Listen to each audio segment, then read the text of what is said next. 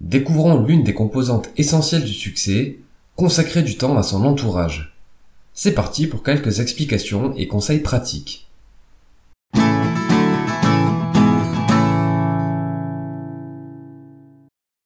Je crois profondément que le bonheur est corrélé au fait de se sentir entouré, notamment car il est plus facile d'avancer sereinement dans la vie lorsqu'on peut compter sur le soutien de ses proches.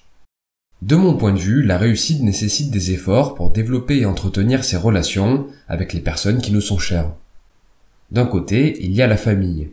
Pour la plupart, nous passons la majorité de notre enfance et adolescence avec nos parents, frères et sœurs, grands-parents, oncles, tantes, etc. Puis, au fur et à mesure que l'on avance dans la vie, nous développons d'autres relations, amis, collègues, etc. Et inévitablement, nous passons moins de temps avec nos proches. Pourtant, le lien qui unit les membres d'une famille reste extraordinairement fort malgré les années qui défilent. Cela fait écho à une jolie citation, tout comme les branches d'un arbre, même si nous prenons des directions différentes, nos racines restent les mêmes. Je crois que la force des relations familiales s'explique en partie par le lien du sang. Je m'explique. Les membres d'une même famille ont un patrimoine génétique assez similaire.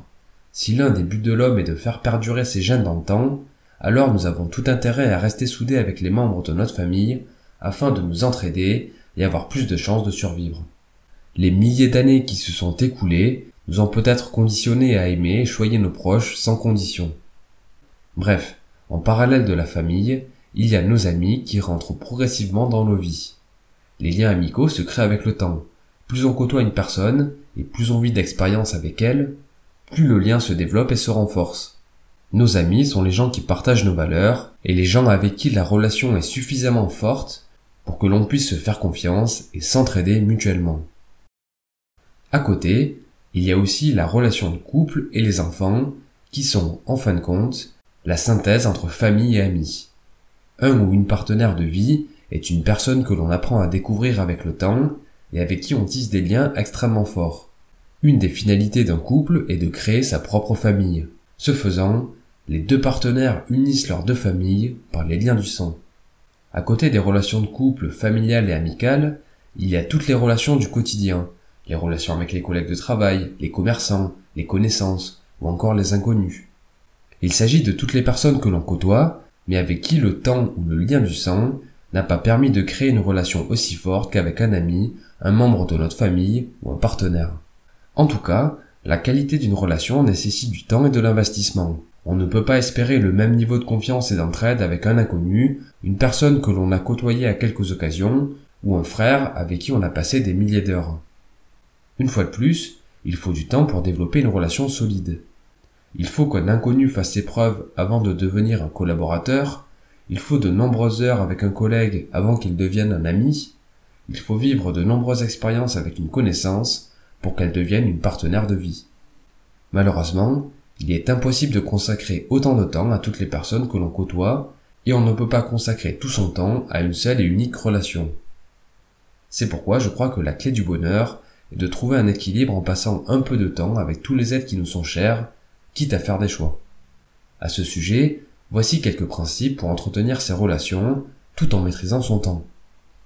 Premièrement, profitez des anniversaires pour garder contact avec ses connaissances. En plus de célébrer les anniversaires de ses amis et des membres de sa famille, l'idée d'envoyer un SMS ou passer un coup de fil aux personnes qui ne font pas forcément partie de notre cercle familial ou groupe d'amis direct, mais que l'on ne veut pas perdre de vue. Cet échange annuel est un bon moyen de demander des nouvelles et garder contact. Deuxième principe, faire des surprises à ses proches. Rien ne sert d'attendre les anniversaires pour faire des cadeaux. Surprendre un proche avec une petite attention est un bon moyen d'entretenir une relation. Faire livrer un produit tel qu'un livre ou un petit gadget directement dans la boîte aux lettres d'un ami, passer à l'improviste pour prendre des nouvelles, inviter un proche pour un café ou prendre un apéro, écrire une lettre ou envoyer une carte postale. Bref, une surprise est toujours agréable et reste en mémoire. Troisième principe, être présent lors des moments importants. Pour tisser de bonnes relations, il est indispensable de s'entraider et de se soutenir. Chacun devrait faire des efforts pour venir en aide à un proche quand il en a besoin ou être présent dans les moments importants. Comme par exemple, célébrer une réussite, un mariage, un anniversaire, l'obtention d'un diplôme, être présent lors d'un moment difficile tel qu'un enterrement ou une rupture, ou encore apporter son aide durant un déménagement ou lorsqu'un proche nous demande un service. Enfin, dernier conseil, inclure ses proches dans les activités qui nous plaisent.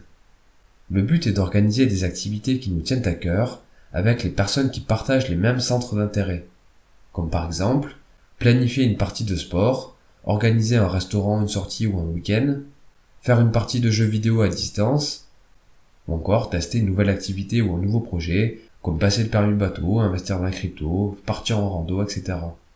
Cette habitude est un excellent moyen de pratiquer les activités qui nous plaisent tout en passant du temps avec les membres de son entourage.